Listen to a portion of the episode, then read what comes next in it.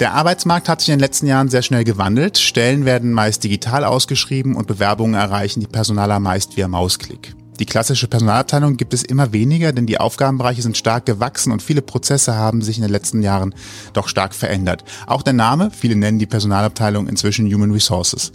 Ich bin Sebastian.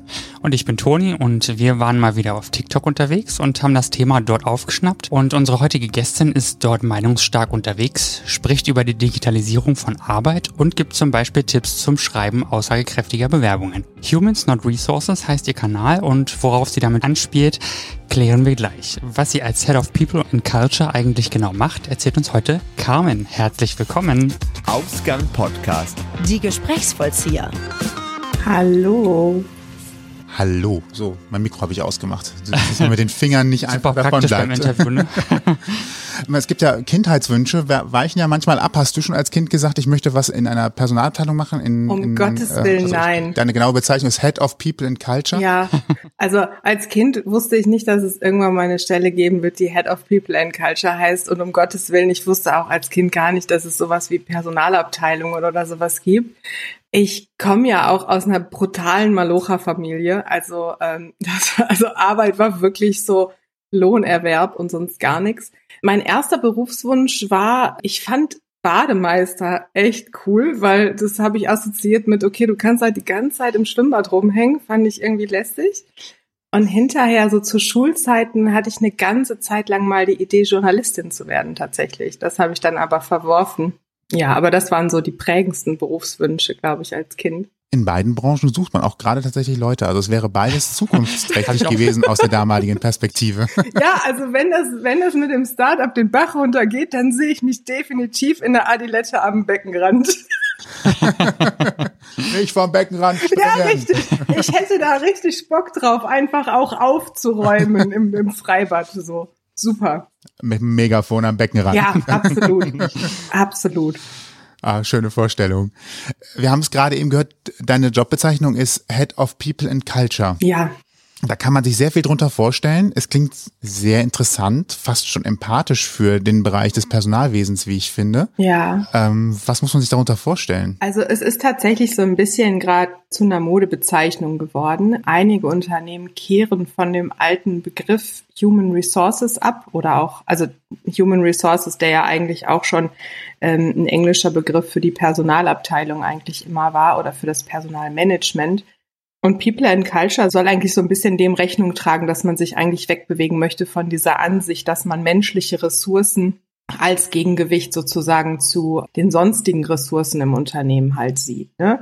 Mit diesem Begriff People and Culture geht halt einher, dass man einmal das People Management hat, also wirklich, äh, dass es um die Leute geht, ne? vielleicht auch eine People First Culture schaffen möchte und halt natürlich einfach um die Unternehmenskultur. Das haben einige Unternehmen für sich erkannt, dass das wichtig ist und möchten auch nicht mehr das mit diesem Begriff Human Resources assoziiert wissen. Und jetzt gibt's halt mittlerweile ganz viele Unternehmen, die halt einfach auf den Zug aufspringen und jetzt ihre HR-Abteilung People and Culture nennen und einfach die Hütte von außen umlackieren, aber innen drin passiert immer noch das Gleiche, ne? Aber dann wäre doch für mich die interessante Frage, wann wird denn aus der Human Resource Abteilung tatsächlich eher eine People and Culture Abteilung? Was muss da passieren? Welches Umdenken muss vielleicht auch stattfinden? Ja, ähm, also ich glaube, das Umdenken findet da statt und dann ist letztendlich auch der Titel völlig egal, weil es gibt tolle HR-Abteilungen, die eine hervorragende People and Culture Arbeit machen. Ähm, was passieren muss, ist, dass man wirklich den Mensch in den Mittelpunkt stellt und dass man den Mensch und damit auch die Personalarbeit als solches endlich auf eine Stufe erhebt, die dem Thema gerecht wird. Was ich einfach in den Jahren meiner Berufstätigkeit gesehen habe, ist, dass Personalarbeit sehr stiefmütterlich, wenn überhaupt, behandelt wird in Unternehmen. Also es gibt wahnsinnig viele Unternehmen bis heute, die keine richtige Personalabteilung haben. Also wo Personalarbeit eigentlich nur die reine Personaladministration ist. Wo es darum geht, ja, wenn man Personal beschäftigt, ja, da musst du Lohnabrechnung machen, An- und Abmeldungen, Urlaubsanträge und so weiter und das war's. Aber wirklich ist dieses Culture Management letztendlich einfach dahinter, wirklich zu gucken, was für einen Führungsstil haben wir eigentlich? Wie arbeiten wir mit unseren Leuten zusammen? Wie können wir denn unsere Werte nicht nur plakativ auf Homepages packen? Ne, Wertschätzung und Respekt und Augenhöhe und so. Und wenn du dann reinkommst, dann kriegst das kalte Grausen. Ne? Das haben ja viele Unternehmen noch gar nicht mal so richtig verstanden. Und ich glaube, das muss passieren, dass man eben nicht nur eine Personalabteilung hat und diese Themen anpackt, sondern dass diese Themen dann aber auch im Unternehmen wirklich auch ganz zentral in allen Abteilungen stattfinden, weil es bringt ja auch nichts, eine tolle Personalabteilung zu haben und dann ziehen zum Beispiel die einzelnen Fachabteilungen nicht mit, weil sie das halt irgendwie für spinnerten Kram halten. Das bringt ja dann auch nichts. Und das ist, glaube ich, der entscheidende Wandel, den wir da durchmachen müssen.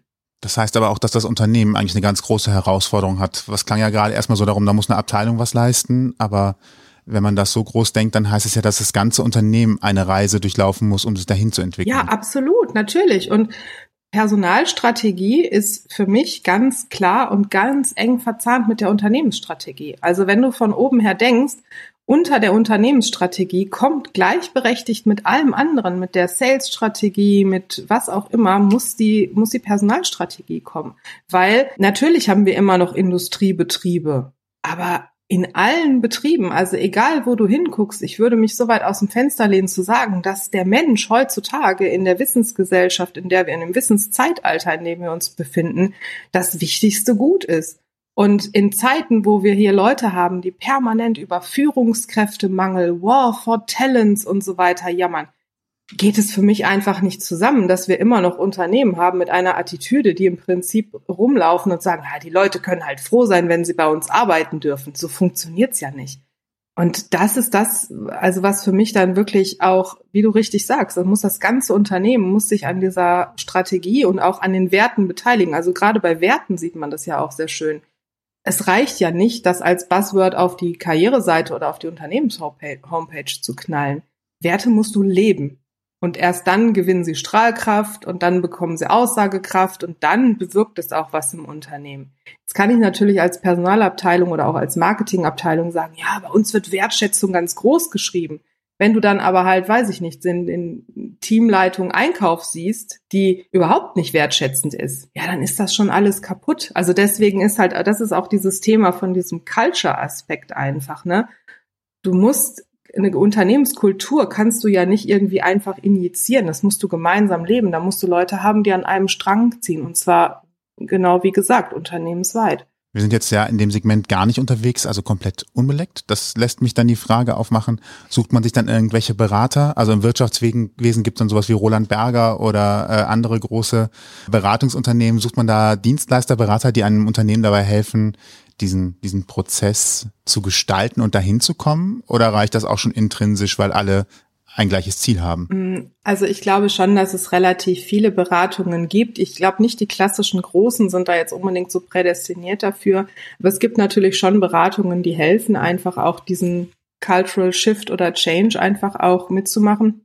Tatsächlich finde ich bei Beratungen halt immer ein bisschen schwierig. Beratung muss halt immer einen Know-how-Transfer irgendwo auch schaffen und Beratung sollte ja auch ein klares Endziel haben da ist halt eben wichtig, dass die Arbeit dann auch nach der Beratung tatsächlich weitergeht. Ne? Tatsächlich die eigentliche Transformation muss immer intern stattfinden. Da kann dir ein Berater kann was anstoßen, Berater kann beraten, kann Dinge aufzeigen, kann Strategien entwickeln, aber umgesetzt werden müssen sie halt letztendlich immer intern. Damit haben wir schon mal für alle, die dieses Thema vielleicht bei sich im Unternehmen sehen, schon mal die Latte hochgelegt, äh, dass das, dass das nicht mit einem Fingerschnipp zu machen ist. Aber Spannendes Thema. Es ist auch gar nicht so ja. schwer. Also es ist auch nicht so schwer. Man muss sich halt einfach klar ausrichten und man muss es halt durchziehen. Also es ist die Konsequenz und Disziplin, die man bei allem braucht, wenn man Veränderungen möchte. Das ist so, ne? Wenn du, weiß ich nicht, wenn du eine Sportroutine entwickeln willst, wir Menschen sind halt nun mal Gewohnheitstiere und wir haben halt natürlich unsere neuronalen Netze, Verknüpfungen im Kopf und es dauert ein bisschen, bis sich das umstrukturiert hat. Bei allen in der Organisation, ne, in der Gruppe von Menschen, in der Gesellschaft ist das natürlich noch mal ein bisschen träger. Aber das kann man ja begleiten. Das ist ja jetzt auch kein Hexenwerk. Also das kann man ja schaffen.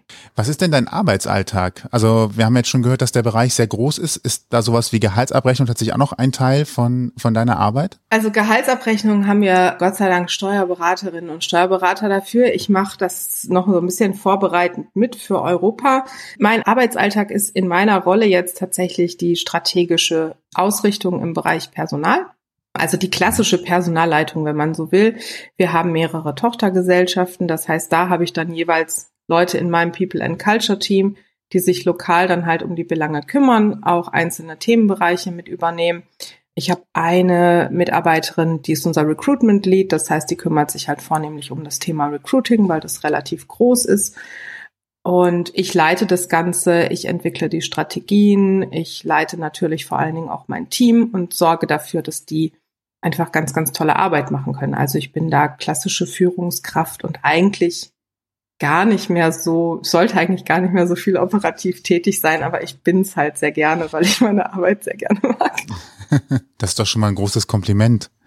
Finde ich auch. Und ich finde auch, dass jemand als Führungskraft, also zumindest in meinen Augen, sehr viel sympathischer dasteht, als wenn er oder sie nur das weniger Operative macht vielleicht. Ja. Also ich bin ja jetzt auch im Medienunternehmen, wo viel Büroarbeit gemacht wurde. Vorher war ich in der Gastronomie und da habe ich es auch schon geschätzt, wenn ich gesehen habe, dass mein Chef Vorgesetzter mit angepackt hat und eben die gleiche Arbeit gemacht hat wie ich und sich dafür auch nicht zu fein war. Ne? Mhm. Genau. Äh, wenn du sagst, du machst die strategische Ausrichtung, heißt, dass du das, was du eben gesagt hast, wie ist unsere Ausrichtung, wo wollen wir in zwei Jahren stehen, äh, was sind unsere Ziele, neues ja. Produkt oder was auch immer, da schon mal guckst und dann auch so parallel dein Team darauf auslegst, zum Beispiel, wenn wir in zwei Jahren ein neues Produkt brauchen, brauchen wir einen Product Owner, der sich darum kümmert, wie es aussehen soll. Das heißt, den suche ich wahrscheinlich in circa einem Jahr, ja. um dann also, ruhige Zeit zu haben. Das heißt, solche, solche Timelines legst du fest oder solche, solche ja, Überblicke versuchst du zu erstellen. Also das, was du jetzt beschrieben hast, ist ja die Recruiting-Strategie zum Beispiel. Ne? Das ist klar. Also da muss man halt Hiring Plans, wie es bei uns heißt, machen. Aber es geht natürlich auch darum, wie wollen wir als Unternehmen zum Beispiel unsere People-Arbeit machen? Ne? Wie ist unser People-Management? Was machen wir, um eben nicht nur Leute zu gewinnen, sondern auch um Leute bei uns zu halten? Was können wir machen, um unsere Kultur einfach zu verbessern? Kommunikation ist ein Riesenthema beispielsweise. Ne? Kommunikation ist sowas, alle finden Kommunikation wahnsinnig wichtig. Das ist so einer der meistgenanntesten Werte, die für viele Menschen nicht verhandelbar sind. Wir wollen gute Kommunikation haben. Aber, oh mein Gott, gute Kommunikation ist echt schwierig, ähm, weil zu Kommunikation gehört nämlich auch, dass man auch die nicht so schönen Themen gut ansprechen kann. Ne? Und da kommen dann halt auch die Frage, wie wollen wir miteinander kommunizieren? gerade auch in einem internationalen Kontext, wo Kommunikation auch einfach sehr anders ist. Ähm, also die USA kommunizieren anders als Indien beispielsweise. Also das sind zum Beispiel so Themen, dass wir auch sagen, was für Formate können wir entwickeln, was für Tools können wir unseren Leuten mit an die Hand geben, wie können wir Konflikte lösen, was tun wir, um die Beziehungen zu stärken, damit wir halt eben einfach auch dieses Arbeitsumfeld schaffen, das wir bei uns haben wollen. Und bei mir, was für mich sehr, sehr wichtig ist, ist dieses Konzept von psychologischer Sicherheit. Das ist das, was für mich das ganz solide Fundament ist, was wir brauchen, dass Menschen Fehler machen dürfen und das auch besprechen können, dass man daraus lernen kann. Dieses typische Failing Forward. Wir sind ein Startup, bei uns läuft nicht alles nach Plan. Oh, Gott, nein. Und da, das ist aber einfach wichtig, ne, dass man Fehler machen kann und dann gemeinsam auch daraus lernen kann, dass Leute nicht an den Pranger gestellt werden, dass wir nicht dieses Fingerpointing, Blame Game haben. Das ist wichtig. Dazu gehört halt eben einfach ganzheitlich eben diese Personalstrategie. Das fängt beim Recruiting an. Wenn wir eine gute Unternehmenskultur haben, dann müssen wir das auch checken, was für Leute holen wir rein, Passen die zu uns oder ist das womöglich einfach eine hochgradig toxische Person? Wenn wir uns die reinholen, hauen wir uns da selber einfach die Knie mit weg. Und das geht natürlich dann auch weiter im Punkto Personalentwicklung. Wen entwickeln wir wie weiter? Auch welche Aufstiegsmöglichkeiten haben wir eigentlich bei uns im Unternehmen? Ne? Menschen wollen sich auch weiterentwickeln. Das alles gehört dazu und das alles mache ich. Das ist so ein, so ein interessantes Themenfeld zwischen, ich sag's mal so ein bisschen dem Faktischen, also so ne, Strategien, wir müssen das und das machen mhm. und dann aber auch etwas sehr Empathisches, auf Menschen gucken, ähm, wie, sind, wie verhalten die sich untereinander, was sind eigentlich deren Bedürfnisse. Nicht jeder will sich vielleicht auch weiterentwickeln, sondern sagt, mir ist die Sicherheit wichtig, weil ich habe äh, gerade ein Haus gebaut, Familie, ja. mich ist ist da alles gut. Du wirst das Verhältnis dieser beiden Seiten beschreiben. Ist das so 50-50 in deinem Arbeitsalltag, dass du halt sagst, ich habe so beide, dieses faktische, planerische und das auf Menschen gucken so jeweils halb und halb oder wie nehmen die Anteile in deinem Tagesablauf also, ein? ich bemühe mich schon tatsächlich sehr viel faktenbasiert zu arbeiten. Also auch in allem, gerade auch bei so Sachen wie Personalauswahl zum Beispiel. Klar, das Bauchgefühl und die Sympathie spielt eine Rolle. Wir sind alle nur Menschen, aber wir versuchen das zum Beispiel auch faktenbasiert aufzubauen, ähm, strukturierte Interviews zu führen beispielsweise und wirklich nach klaren Auswahlkriterien, die wir vorher auch festlegen, äh, Leute zu suchen weil uns das natürlich auch hinterher dabei hilft, uns auch selber zu überprüfen, haben wir das damit erreicht, was wir wollten oder ne, also es hilft uns einfach uns auch selber ein bisschen zu kontrollieren. Auf der anderen Seite, klar, es ist natürlich auch einfach, man braucht sehr viel Empathie, man braucht sehr viel Verständnis für Menschen, man muss sich natürlich auch auf unterschiedliche Menschentypen einlassen. Man muss auch offen sein dafür, dass Leute auch andere Meinungen haben tatsächlich. Also das ist eigentlich so das Allerwichtigste, was man, glaube ich, von so einer Soft-Skill-Seite her braucht, dass man flexibel ist, dass man offen ist und dass man vor allen Dingen auch versucht, immer eine Lösung zu finden. Also diese Lösungsorientiertheit, die ist auch nochmal wichtig. Und ansonsten denke ich aber schon, dass gerade im Personalbereich es sehr wichtig ist, dass man faktenbasiert, objektiv arbeitet, weil es eben gerade auch bei solchen Sachen wie Beförderungen und so weiter sonst sehr schnell auch in eine falsche Richtung geht. Und auch das passiert leider viel zu häufig, ne? Förderung ist ja auch was zum Thema Zufriedenheit. Du hast gerade auch gesagt, dass tatsächlich ein wichtiger Baustein ist bei euch zu gucken, wie zufrieden sind die Kolleginnen und Kollegen. Fehlt denen etwas? Gibt es etwas, was wir tun können? Wie sieht das aus? Wie macht man das? Wie geht man solche Themen auch an? Weil es ist ja vielleicht auch nicht für jeden einfach zu sagen, ich habe ein Problem damit, dass hier also jetzt doofes Beispiel, der Parkplatz immer morgens belegt ist und ich muss dann immer zehn Minuten durch die Gegend kurven um einen Parkplatz zu finden. Aber das, solche, solche Sachen muss man ja auch aussprechen können und wollen. Genau. Wie geht man damit um? Wie sieht so ein Prozess aus? Genau, also eine Sache, was ich ja schon gesagt habe, dieses Grundgerüst von psychologischer Sicherheit ist einfach sehr wichtig. Also einfach mal grundsätzlich permanent im Alltag, in allen Situationen immer das Gefühl zu vermitteln, du kannst wirklich mit über alles reden und du kannst auch mit jedem reden, wenn du möchtest. Also wenn du eine Vertrauensperson brauchst, dann nimm sie dir. Das ist das eine. Also ich glaube, das ist das Fundament dafür. Und dann ist es nach wie vor, das ist das, was ich vorhin zur Kommunikation meinte, natürlich wahnsinnig schwer. Niemand spricht gerne ätzende Themen an. Das bringt uns alle immer aus der Comfortzone und niemand mag das gerne.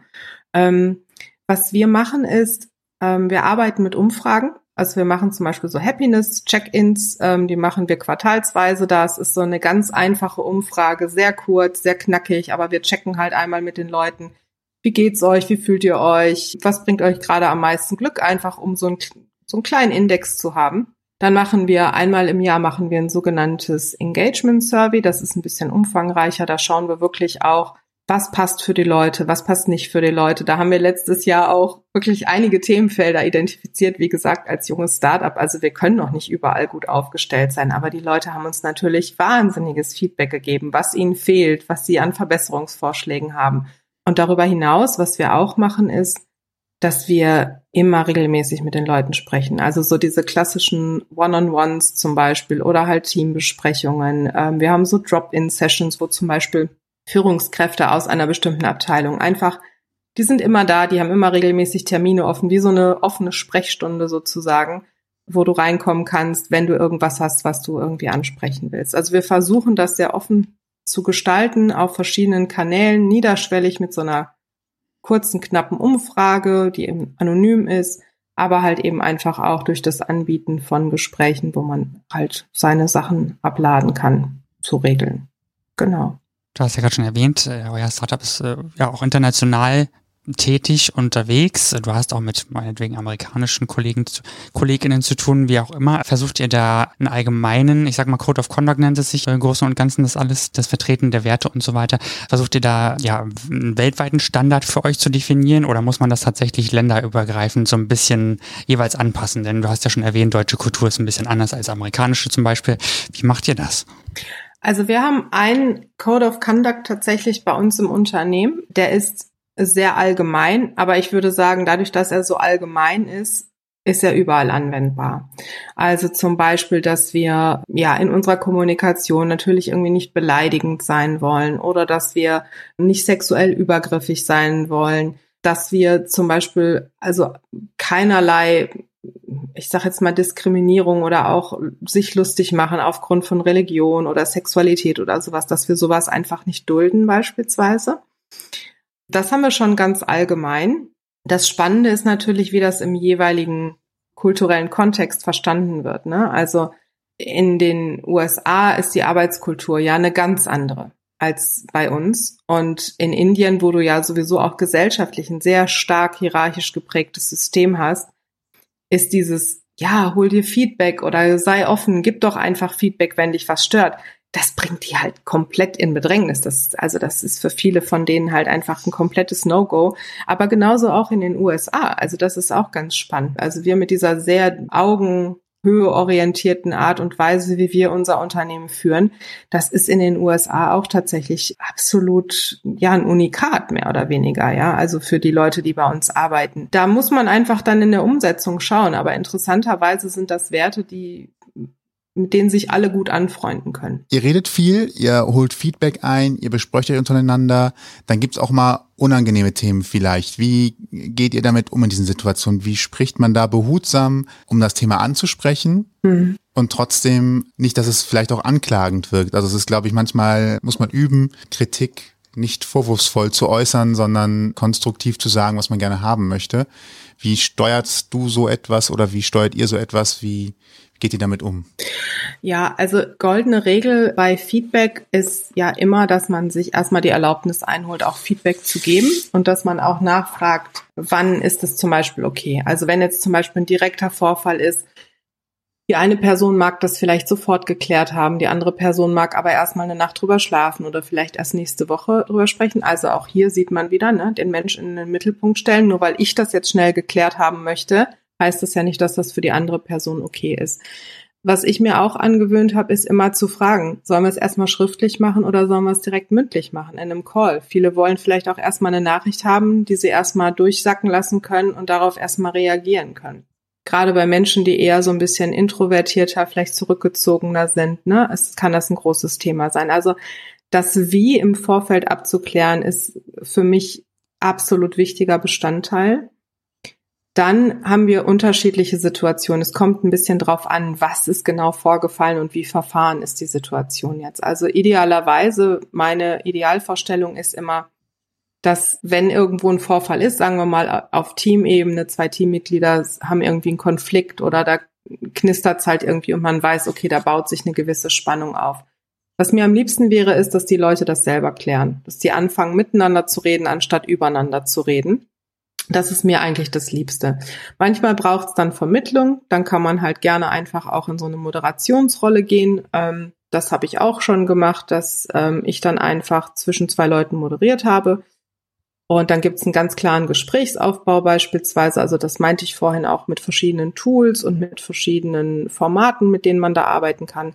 Also eine Sache, ähm, oder grundsätzlich ein Konzept, das ich sehr gerne mag, ist ähm, die gewaltfreie Kommunikation nach Rosenberg beispielsweise.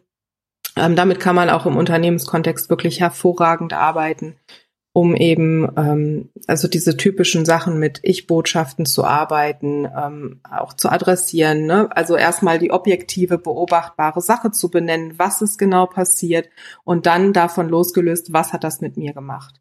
Und wenn man das gut moderiert und wenn man sich das gut anschaut, dann ähm, wird es ganz schnell eben nicht diese Situation einer gegen den anderen, sondern dann sind es wir beide gegen das Problem und dann schaut man, dass man einfach ein Problem gemeinsam löst und eben nicht mehr da so ein Gegeneinander draus entsteht. Und das ist eigentlich immer das, was wir haben wollen.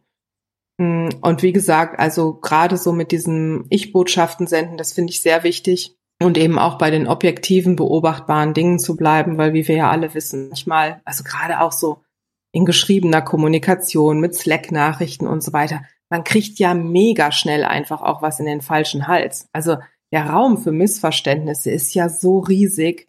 Und ich wünsche mir halt eigentlich, dass wenn jemand auf Slack wirklich mal was schreibt, was man in den falschen Hals bekommt, dass man dann auch einfach kurz mal eine Nachricht hinterher schickt und sagt, ey, fand ich gerade echt nicht angemessen, können wir das kurz klären. Ne? Aber das braucht natürlich Zeit, weil viele Menschen das gerade auch im Unternehmenskontext überhaupt nicht gewohnt sind. Nicht mal im privaten, leider.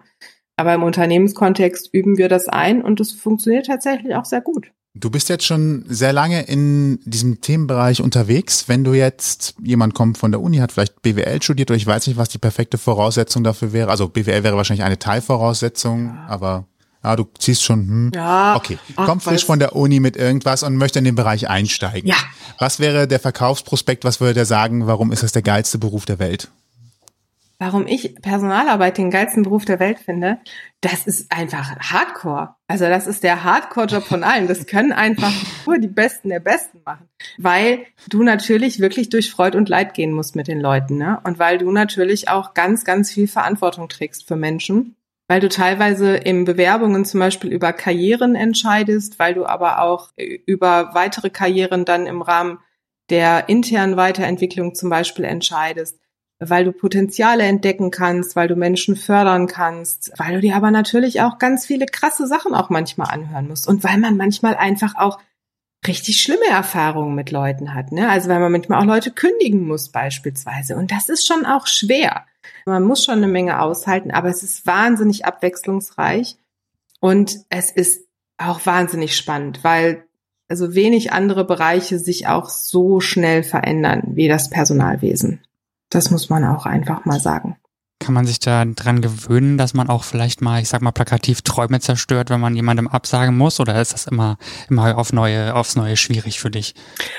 Also, es ist natürlich nie schön. Also ich würde mir natürlich auch wünschen, dass wir tolle Bewerberinnen und Bewerber haben und am besten dann auch immer nur eine Person, die genau passt und ich muss niemandem absagen, aber es funktioniert ja nicht. Die Sache ist, was mir sehr dabei hilft, ist die Art und Weise, wie wir unsere Bewerbungsprozesse ausführen.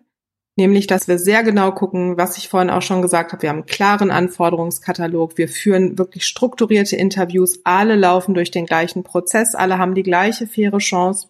Wir versuchen unsere Personalauswahl wirklich nach bestem Wissen und Gewissen zu machen. Ich hatte die Situation vor kurzem erst. Wir hatten wirklich sehr viele, sehr gute Kandidaten im Prozess. Und wir haben auch wirklich einen harten Auswahlprozess gefahren, weil wir wirklich die beste Person haben wollten.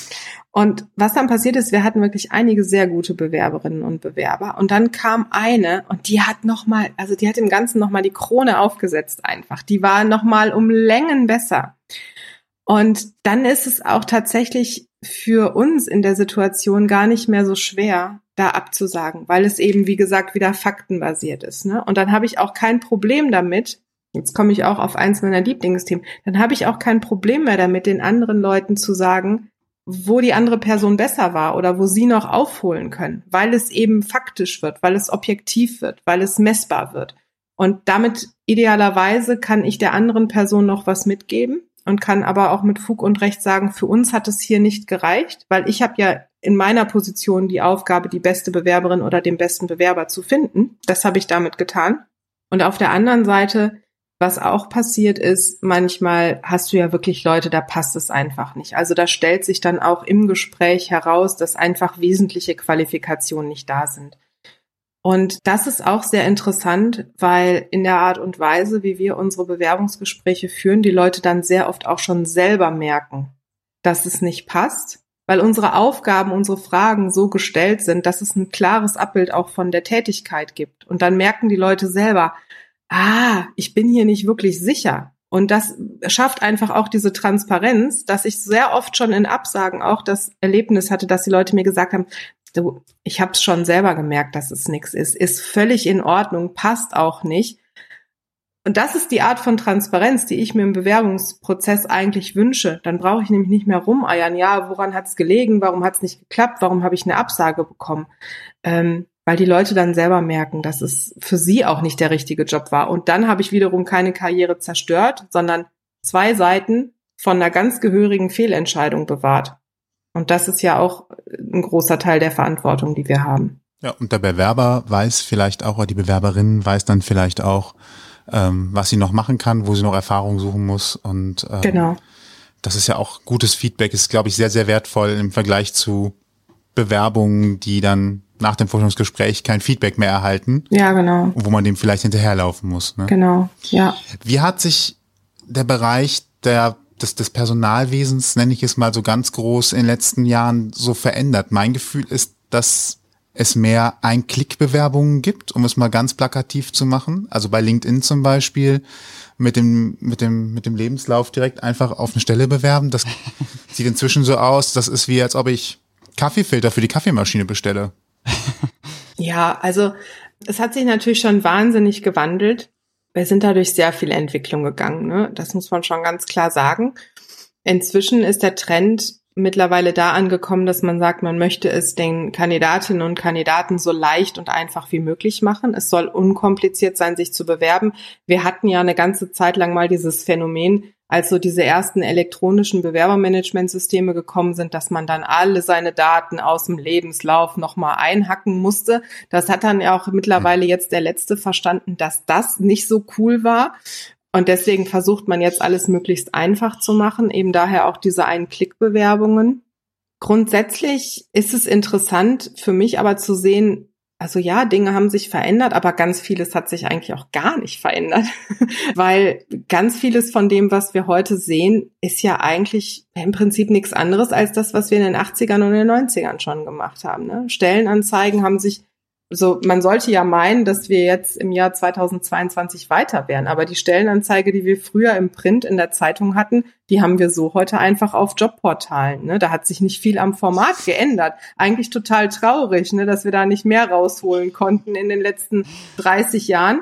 Ähm, und genauso ist es auch mit der Bewerbung. Also die Bewerbung aus der Papierform ist einfach auch nur erst in E-Mail transformiert worden und jetzt ist es halt vielleicht ein PDF, aber das Format ist das gleiche eigentlich, es hat sich verändert, die Art und Weise, wie wir es übermitteln. Die Formate haben sich vielleicht ein bisschen geändert, aber das grundlegende Prinzip von da ist eine Stellenanzeige und da ist eine Bewerbung da drauf, das ist ironischerweise total unverändert geblieben. Ist mir tatsächlich auch aufgefallen in letzter Zeit. Äh, ist das gut? Weil Verlässlichkeit, man weiß, was man hat äh, und kann selektieren in, ah, da ist der Abschnitt mit den Anforderungen, da ist der Abschnitt mit dem, was bietet das Unternehmen an, da ist noch ein einleitender Text, was das Unternehmen eigentlich macht.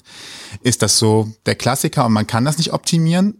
Oder wünschst du dir Ah, das, das, das muss ich, das muss ich ganz klar challengen. Also ich finde das überhaupt nicht optimal. Ich finde es gar nicht optimal. Also ich finde, man sollte da viel mehr diesen kreativen Freiraum nutzen, den uns das Internet gibt ich finde dieser klassische Anzeigenaufbau von, das ist die Einleitung, das ist der Job, da sind die Bullet Points, das bringst du mit. Das hat ja letztendlich einfach dazu geführt, dass die Stellenanzeigen in weiten Teilen gleich aussehen. Das eine Unternehmen schreibt vom anderen ab, die Formulierungen sind immer die gleiche, alle wollen immer jemanden, der teamfähig, belastbar und, weiß ich nicht, stressresistent ist. Das ist ja Quatsch. Und dann wundert man sich halt als Unternehmen, warum auch alle Bewerbungen irgendwie gleich aussehen. Ja, ist da kein Wunder. Also durchbricht doch halt einfach irgendwie das Muster. Ich finde halt, dass man auf unterschiedliche Stellen vor allen Dingen sollten die Anzeigen auch anders aussehen. Also wenn ich jetzt zum Beispiel, kann jetzt gerade aus der eigenen Praxis sagen, wir haben eine Stelle für einen Finance Manager gerade offen und die sieht anders aus als die Stelle für einen Performance Marketing Manager, den, den wir offen haben, weil im Marketing wir einfach eine andere Sprache sprechen, da haben wir einfach ein anderes Format versucht, da haben wir einfach ein bisschen, bisschen mehr mit Storytelling versucht zu arbeiten beispielsweise.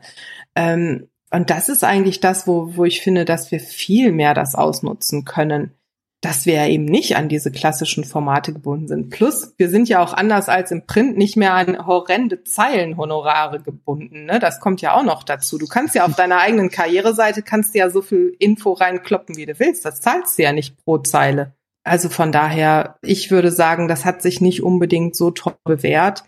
Ich glaube, man erkennt oftmals in den Einzeigen gar nicht mehr so sehr, was macht das Unternehmen wirklich aus. Was macht die Stelle so besonders? Mhm. Warum sollte ich hier anfangen? Was habe ich da? Dann werden da versucht, so Benefits reinzuknallen. Aber ich meine ganz ehrlich, also die BAV, das Jobrat oder der Zuschuss zum Fitnessstudio, das macht ja den Kohl jetzt auch nicht. Das ist ja nicht das, wo du sagst, oh ja, deswegen will ich unbedingt da arbeiten. Das ist ja Quatsch. Wegen dem Obstkorb, doch? Der Obstkorb, ja, genau, der gute Obstkorb. In Zeiten von Homeoffice kommt er jeden Tag woanders. Ja, absolut.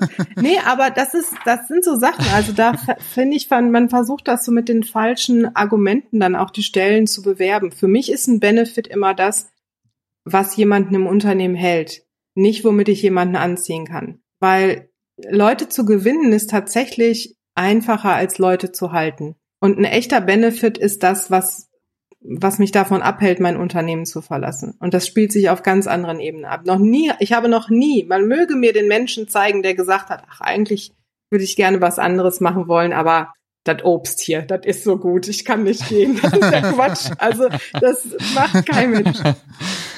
Hast du denn schon tatsächlich auch eine Veränderung feststellen können von dem, was du gerade erzählt hast? Die Stellenausschreibungen tatsächlich als Arbeitgeber eben individuell auch anzupassen. Hast du daraus auch schon eine Entwicklung für euch gesehen, dass das auch tatsächlich dann Früchte trug in den Bewerbungen? Ja. Dass die auch individueller aussahen? Ja, auf jeden Fall. Ich muss sagen, das zahlt sich absolut aus, sich eine individuelle Recruiting-Strategie zurechtzulegen. Das geht ja auch so ein bisschen mit dem Employer Branding zusammen. Das muss individuell sein. Das muss das Unternehmen widerspiegeln. Da darf natürlich auch der traditionelle mittelständische Automobilzulieferer auch natürlich einen ganz anderen Auftritt haben als jetzt wir beispielsweise oder als eine Marketingagentur oder so. Das ist vollkommen klar. Aber ähm, das hat auf jeden Fall deutlich mehr Erfolg.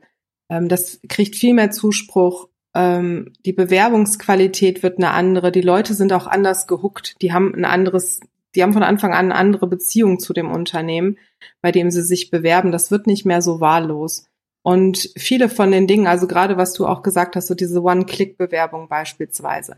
Wenn ich so eine Masse von gleichlautenden Stellenanzeigen habe, ja, dann drücke ich halt überall den Knopf, dann passe ich meinen Lebenslauf nicht an, dann schreibe ich auch keine drei Zeilen dazu. Das ist dann so egal, ja, und das ist, das spiegelt sich ja in dieser One-Click-Bewerbung wieder, weil das ist so Gießkannenprinzip irgendwie. Und wenn du aber jetzt eine Bewerbung hast oder eine Stellenanzeige hast, sorry, nicht Bewerbung, eine Stellenanzeige hast, die so ein bisschen catchy ist, die einfach direkt eine Bindung aufbaut, die cool ist, die sich toll liest, die dich wirklich anspricht, dann haben doch die Leute schon ganz anders Bock, sich zu bewerben. Die reagieren doch gleich ganz anders. Und dann ist es ja auch noch die Frage, was machst du auch in deinem Bewerbungsprozess direkt?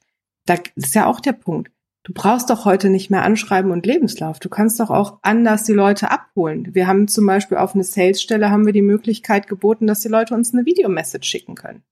Macht doch beim Vertrieb voll Sinn. Was, was interessiert mich denn der Lebenslauf? Was interessiert mich denn, ob die Person schreiben kann? Ich will doch wissen, wie die rüberkommt. Das sind so Sachen, da würde ich mir einfach wünschen, wie gesagt, dass wir da viel, viel offener werden und wegkommen von diesem alten, das ist das Anschreiben, das ist der Lebenslauf und alle deine Zeugnisse. Was interessiert mich denn, was die Person in der Vergangenheit gemacht hat? Das qualifiziert sie vielleicht jetzt, aber ich will wissen, was kann die Person jetzt einbringen? Was hat sie aus dem Alten mitgenommen und was ist für uns jetzt im Hier und Jetzt interessant? Ist diese Einstellung, die du damit eigentlich gerade erklärt hast, auch der Grund dafür, warum dein TikTok-Channel heißt Humans Not Resources? Ja, absolut. Also weil ich ganz klar finde, dass Menschen keine Ressourcen sind. Und das hat sich so ja, ich habe auf LinkedIn ein paar Beiträge geschrieben und dann hat sich das immer so als, ist immer wieder mal so als Thema aufgekommen, dass man Menschen einfach nicht wie Ressourcen behandeln darf. Und ja, und daraus ist dann irgendwann dieser Hashtag Humans Not Resources entstanden. Dann hatte ich noch die irrsinnige Idee, dass ich noch eine Internetseite machen wollte, wo ich dachte, ich kann ja irgendwie sowas wie einen Blog einrichten. Und dann war die Domain frei und dann habe ich gedacht, ja, dann wird es jetzt Humans Not Resources. Das ist jetzt der Claim einfach. Das finde ich aber auch tatsächlich wichtig. Also man sollte Menschen, wie ich ja schon gesagt habe, man sollte Menschen im Arbeitskontext nicht als eine Ressource, die auch im weitesten Sinne austauschbar ist, sehen. Herrscht denn diese Einstellung noch oft? Ich finde schon. Ich finde schon. Also es gibt tatsächlich, ich weiß nicht, ob man das sagen kann, dass das in bestimmten Branchen oder so ist, aber man sieht immer wieder Leute, die einfach sehr oldschool aus dieser Sichtweise kommen. Die Leute sollen froh sein, wenn sie gute Arbeit haben. Die Leute sollen doch froh sein, wenn sie bei uns arbeiten können. Die Leute sollen ihre Arbeit machen und so weiter und so fort. Also wo sich gar nicht auch für irgendwelche menschlichen Themen interessiert wird, wo man nicht über Krankheiten sprechen kann, wo man nicht über persönliche Themen sprechen kann. Nicht, dass man das muss, weil das ist immer noch Privatsache und jeder sollte selber entscheiden können, wie viel er oder sie teilen möchte. Aber offen zu sein dafür. Also das finde ich halt so wichtig. Ich finde, so Krankheit ist so ein ganz prägnantes Beispiel für mich zum Beispiel, wo man das sehr gut sehen kann. In ganz vielen Unternehmen ist das so verpönt, wenn sich jemand krank meldet. Da wird sich das Maul zerrissen. Ach, der oder die ist schon wieder krank. Ach, was hat sie denn schon wieder? Solche Sachen. Das ist so unfassbar despektierlich, das ist so unfassbar daneben und das zeugt einfach so viel. Und da fängt halt eben zum Beispiel auch Führungsarbeit an, dass man das einfängt und sagt, so, jetzt, nein, das geht so nicht. Das, da ist, das lasse ich auch nicht zu, dass das hier im Unternehmen passiert, weil Menschen werden krank. Manchmal gibt's Phasen im Leben, aber deswegen, das gehört zum Berufsleben dazu, weil es einfach zum Leben dazu gehört. Auch hier wieder eine schöne wertschätzende Einstellung dazu, wie man, wie man aktiv führt, kommuniziert und versucht auch alle immer so ein bisschen mit abzuholen, dass sich auch keiner Gedanken machen muss, dass wenn er mal krank ist zum Beispiel, dass es dann ein negatives Image gibt oder ein negatives Bild darauf, weil man halt wirklich mal krank ist. Das passiert jedem. Ja. Ich würde dich einatmen, ich wäre nochmal auf der TikTok-Welle mitgeritten. Genau dahin wollte ich gerade. Ich äh, habe aus eigener Recherche, äh, Ermittlung äh, gesehen, dass du jetzt rund 21.000 FollowerInnen hast. Ja. Ähm, wenn wir uns jetzt mal vorstellen, das wäre ja schon so eine Arena. Ne? So Krass. das Arena Köln fasst das schon. Also ich will jetzt nicht sagen, Stadion ist vielleicht übertrieben, aber sagen wir mal eine große Mehrzweckarena könntest du jetzt schon mit deinem Publikum füllen. Wie fühlt sich das so an? Es fühlt sich total unreal an. Und ich habe da auch überhaupt nicht mit gerechnet. Vor allen Dingen, weil es ja auch echt schnell ging. Also ich glaube irgendwie, ich bin jetzt noch nicht mal drei Monate da. Das ging ab wie Luzi einfach. Und das ist völlig seltsam. Also das, kann ich mir gar nicht vorstellen. Ich weiß noch, dass ich diese ersten tausend Follower, die habe ich, da war ich schon baff. Und als dann 10.000 da stand, war ich schon baff. Und jetzt bin ich mega baff. Also ja, irre. Aber es macht voll viel Spaß. Also ich finde, TikTok ist echt eine coole, es ist einfach ein, ganz, ganz cooler Kanal. Du bist ja auch breit aufgestellt. Also wir hatten das ganz am Anfang auch schon. Du gibst Bewerbungstipps, wie das klassischerweise aussehen kann. Hast mal ab und zu einen kleinen, naja, ich nenne es mal einen kleinen Meinungsbeitrag dazu, wie gut Digitalisierung in Deutschland äh, in der Arbeit funktioniert. Das war etwas kürzlich. Das ist ja schon ein gutes Sendungsbewusstsein, würde ich sagen. Deswegen funktioniert es wahrscheinlich auch so gut. Wie ist die Resonanz so insgesamt von den Leuten, die das sehen? Was für ein Feedback bekommst du? Also die Resonanz ist tatsächlich sehr, sehr umwerfend. Also man muss ja auch dazu sagen, ich bin ja ganz offen. Also ich habe eine, ich habe den Blog verlinkt, also die Internetseite, ich habe ja mein LinkedIn-Profil, ich bin mit Klarnamen da zu finden. Also jeder kann mich ja auch finden. Ich habe da ja auch nichts zu verbergen. Und was passiert ist, dass sich Leute mit mir vernetzen, dass Leute mir schreiben, dass Leute ganz viel auch teilen, also mir auch unheimlich viele Sachen anvertrauen. Das ehrt mich unfassbar. Die Resonanz ist tatsächlich toll. Also man hat auf TikTok natürlich immer diese Stänkerer, das hat man immer. Also die Kommentarspalten auf TikTok sind natürlich schon heavy. Die sind deutlich heftiger als anderswo. Aber ich find's gut, weil auf der Plattform passiert einfach was. Und das ist auch in Ordnung. Aber grundsätzlich muss ich sagen, also das sieht man ja auch an den Followerzahlen und auch so an der Community, da, die da so entsteht, weil viele Leute eben nicht nur ein Video angucken, sondern auch ganz viele und immer wieder kommentieren und auch in die Lives kommen. Und das ist schon cool. Also das ist schon wirklich sehr, sehr schön und die Resonanz so in Summe ist echt gut. Also gerade auch das mit dem Bewerben, das ist natürlich was, was für viele Leute einfach ein Geschenk und auch eine große Hilfe ist.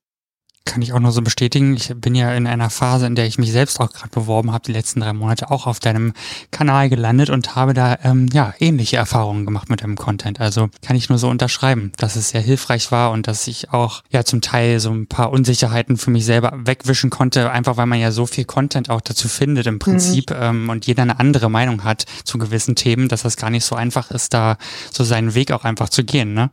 Ja, voll schön. Von der Resonanz her, was war dein erfolgreiches Video oder was spült vielleicht immer noch ab und zu Kommentare hoch, wo man gar nicht mehr damit rechnet, dass das noch aktiv ist? also, oder die viralsten Videos auf TikTok sind lustigerweise die, bei denen ich es überhaupt nicht gedacht habe. Also das muss man immer noch mal dazu sagen. Man weiß ja bei TikTok nie, also ich zumindestens, weil ich bin kein Pro, ich bin kein Social Media Pro, ich habe da auch niemanden im Hintergrund, der das für mich irgendwie prognostiziert oder analysiert. Ich mache das ja alles alleine am Küchentisch, ne? Also das ist immer überraschend. Man weiß halt nie, was abgeht. Man weiß nie, was sich noch Wochen später irgendwie auf der For You von den Leuten dreht.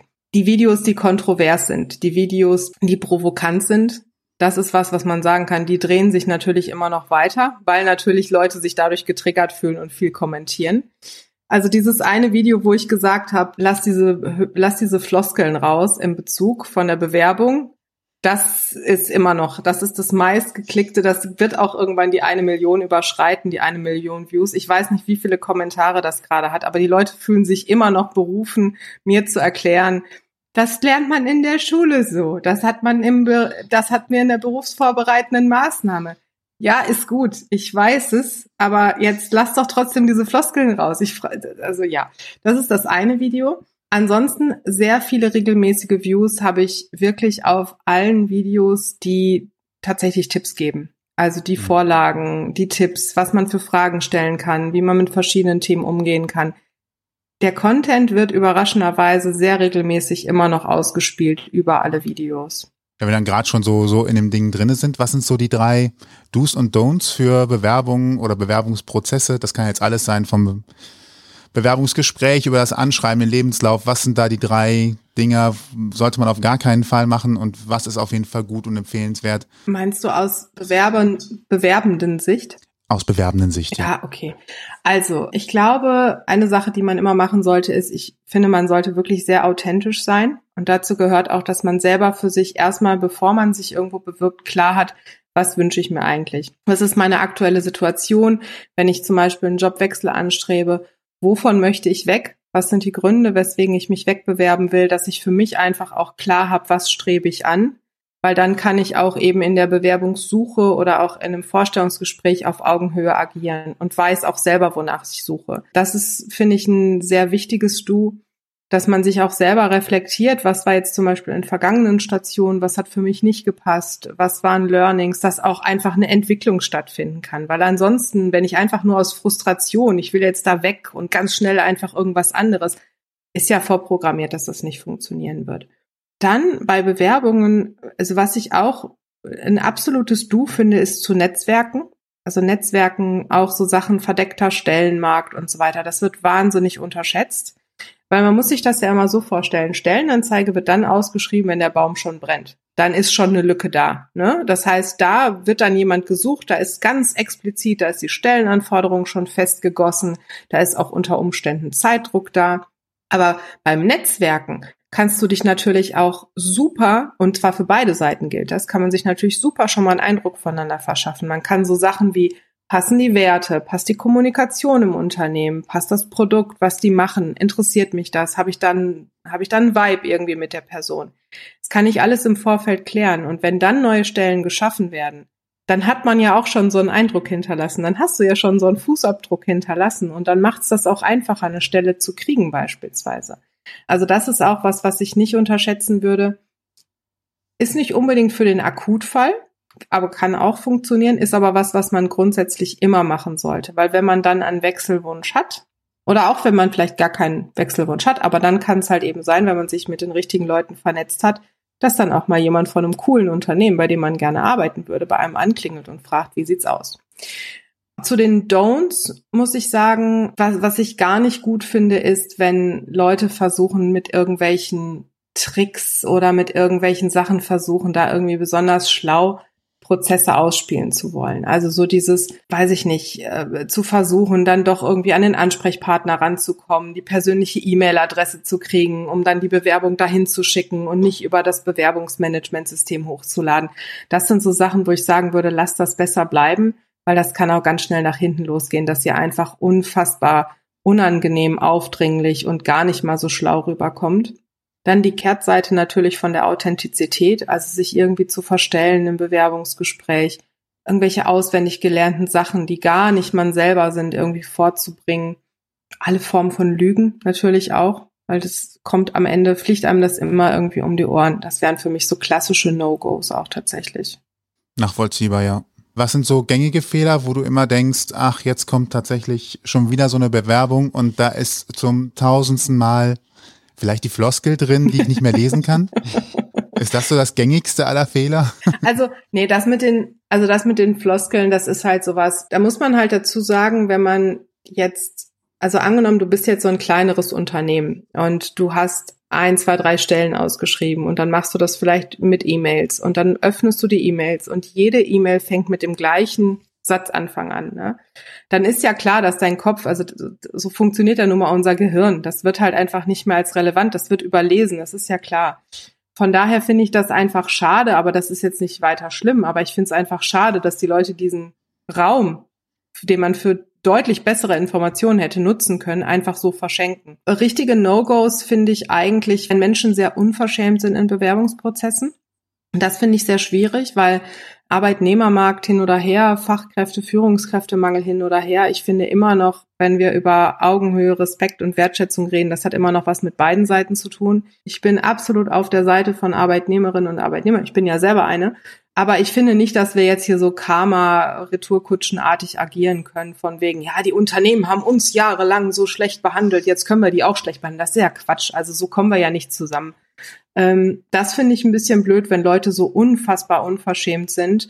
Ähm, und Taktgefühl ist tatsächlich auch so eine Sache. Also wann spreche ich was im Bewerbungsgespräch an? Also manchmal hast du wirklich gute Kandidaten, aber wenn es dann am Ende an die Fragen geht, dann stellen die so Fragen wie, ja, wie sieht denn das aus mit dem Urlaub? So, Alter, du bist noch nicht mal angestellt. Also jetzt chill mal eine Runde so, ne? Das sind so Fragen. Ich kann doch jetzt nicht mit dir die Urlaubskonditionen besprechen. Was, also, was hat das in dem Setting gerade verloren? Also da wissen manchmal die Leute auch nicht so richtig vom Taktgefühl her, von den Grenzen. Ich weiß auch nicht, ob denen jemand gesagt hat, dass das dann besonders selbstbewusst rüberkommt oder dass sie damit Fakten schaffen, tun sie aber nicht. Also das führt einfach nur zu Ablehnung. Und ähm, wie sieht es mit der Arbeitgeberseite aus? Gibt es da auch Sachen, wo du sagst, ist im Gespräch mittlerweile eigentlich nicht mehr so angebracht? Äh, ja, also sicherlich einiges. Es ist immer Geschmackssache, gar keine Frage. Ich persönlich, ich finde dieses erzählen Sie mal was über sich oder führen Sie uns mal durch Ihren Lebenslauf.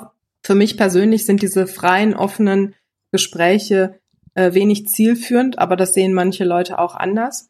Was interessant ist, ist, dass viele von den Fragen, die gestellt werden, überhaupt nicht gut ankommen. Also gerade die Frage nach den Stärken und den Schwächen oder die Frage nach, wo sehen Sie sich in fünf Jahren? Das sind Fragen, die finden Bewerberinnen und Bewerber schon immer doof. Also in den meisten Fällen. Und ja, also bei der Frage nach den fünf Jahren, ich sag's immer wieder, ich würde jetzt gerne wissen, wer hatte das im Jahr 2016 richtig?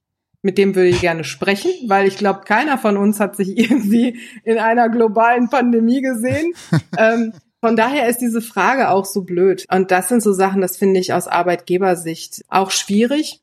Und zwar also, also jetzt bei allem Spaß. Ne? Die Frage ist an sich irgendwie auch ein bisschen blöd, aber ich finde die Frage auch aus Arbeitgebersicht dann schwierig, wenn du als Unternehmen selber keinen Fünfjahresplan hast in der Personalplanung. Ne? Da sind wir wieder bei dem, dass Personalarbeit oft so stiefmütterlich behandelt wird. Weil was mit dieser Art von Fragestellung passiert ist, man nimmt sich die Frage, fragt nach fünf Jahren, hat dann vielleicht einen unfassbar ambitionierten Kandidaten, der ganz klar sagt, ich möchte Karriere machen, ich möchte mich dahin entwickeln, ich möchte mich dahin entwickeln.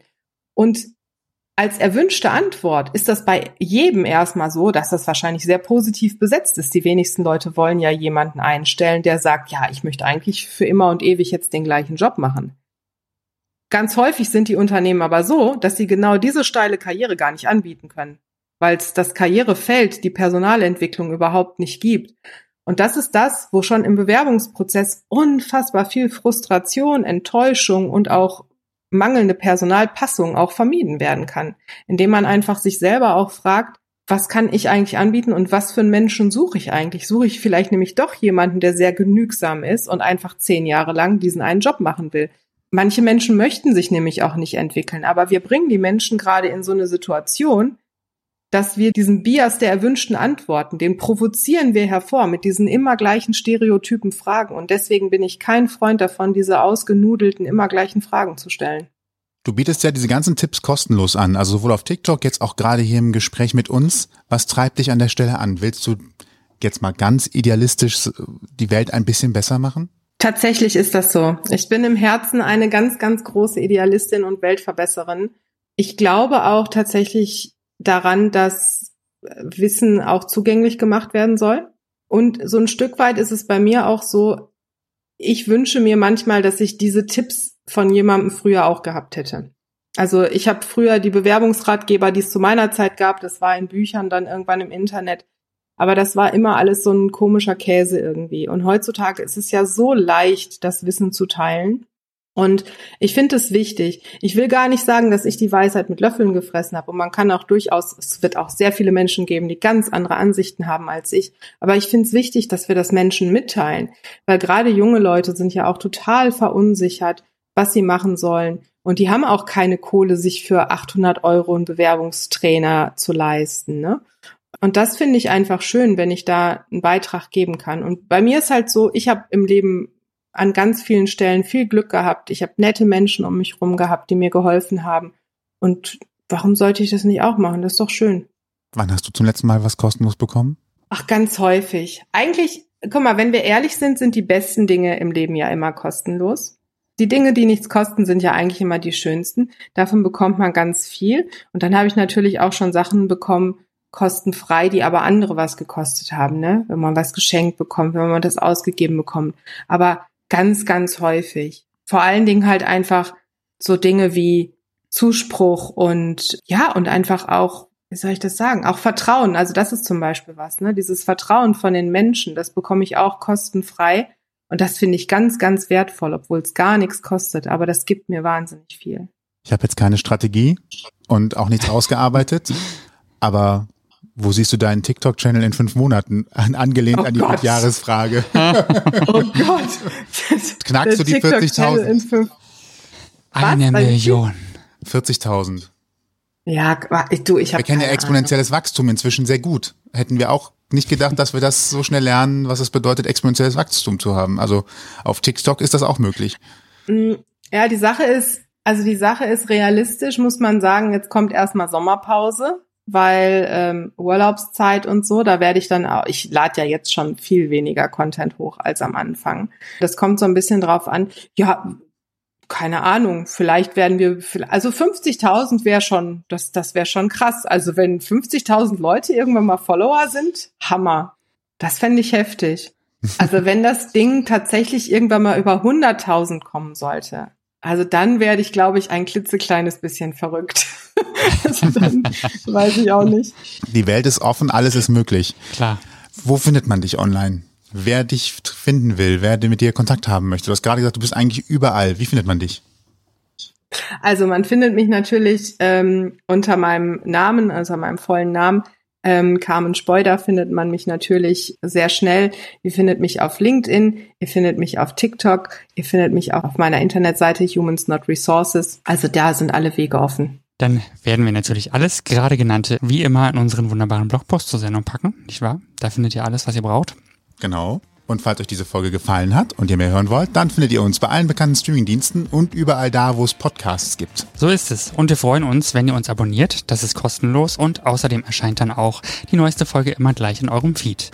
Zudem verpasst ihr dann auch keine weiteren Folgen mehr. Und wenn ihr Feedback habt, schreibt uns das gerne über mail.ausgangpodcast.de. Alle Infos zu dieser Folge, also auch die Verlinkungen auf Carmens Profile und so weiter und so fort, könnt ihr auch nochmal im Blogpost zur Sendung nachlesen auf ausgangpodcast.de. Genau. Und uns bleibt nur noch zu sagen, ich bin Toni. Und ich bin Sebastian. Und vielen lieben Dank, Carmen, für deine Zeit und diese schönen Einblicke. Danke euch, dass ich hier sein durfte. Vielen Dank. Und euch noch viel Spaß beim Bügeln, Wäsche waschen. Oder bewerben. Was, oder bewerben, genau. Aber denkt dran, gönnt euch mal die Zeit für Anschreiben und guckt, ob die Stelle passt. Ich glaube, das war einer der wichtigsten Tipps heute, die jeder mitnehmen kann und nochmal gucken kann, damit alle Seiten glücklich werden. In diesem Sinne viel Erfolg. Bis dann. Tschüss. Tschüss. Ihr habt Themenvorschläge, möchtet zu Gast sein oder habt Feedback, meldet euch per Facebook, Twitter, Instagram oder E-Mail bei uns. Alle Möglichkeiten und Adressen findet ihr auf ausgangpodcast.de.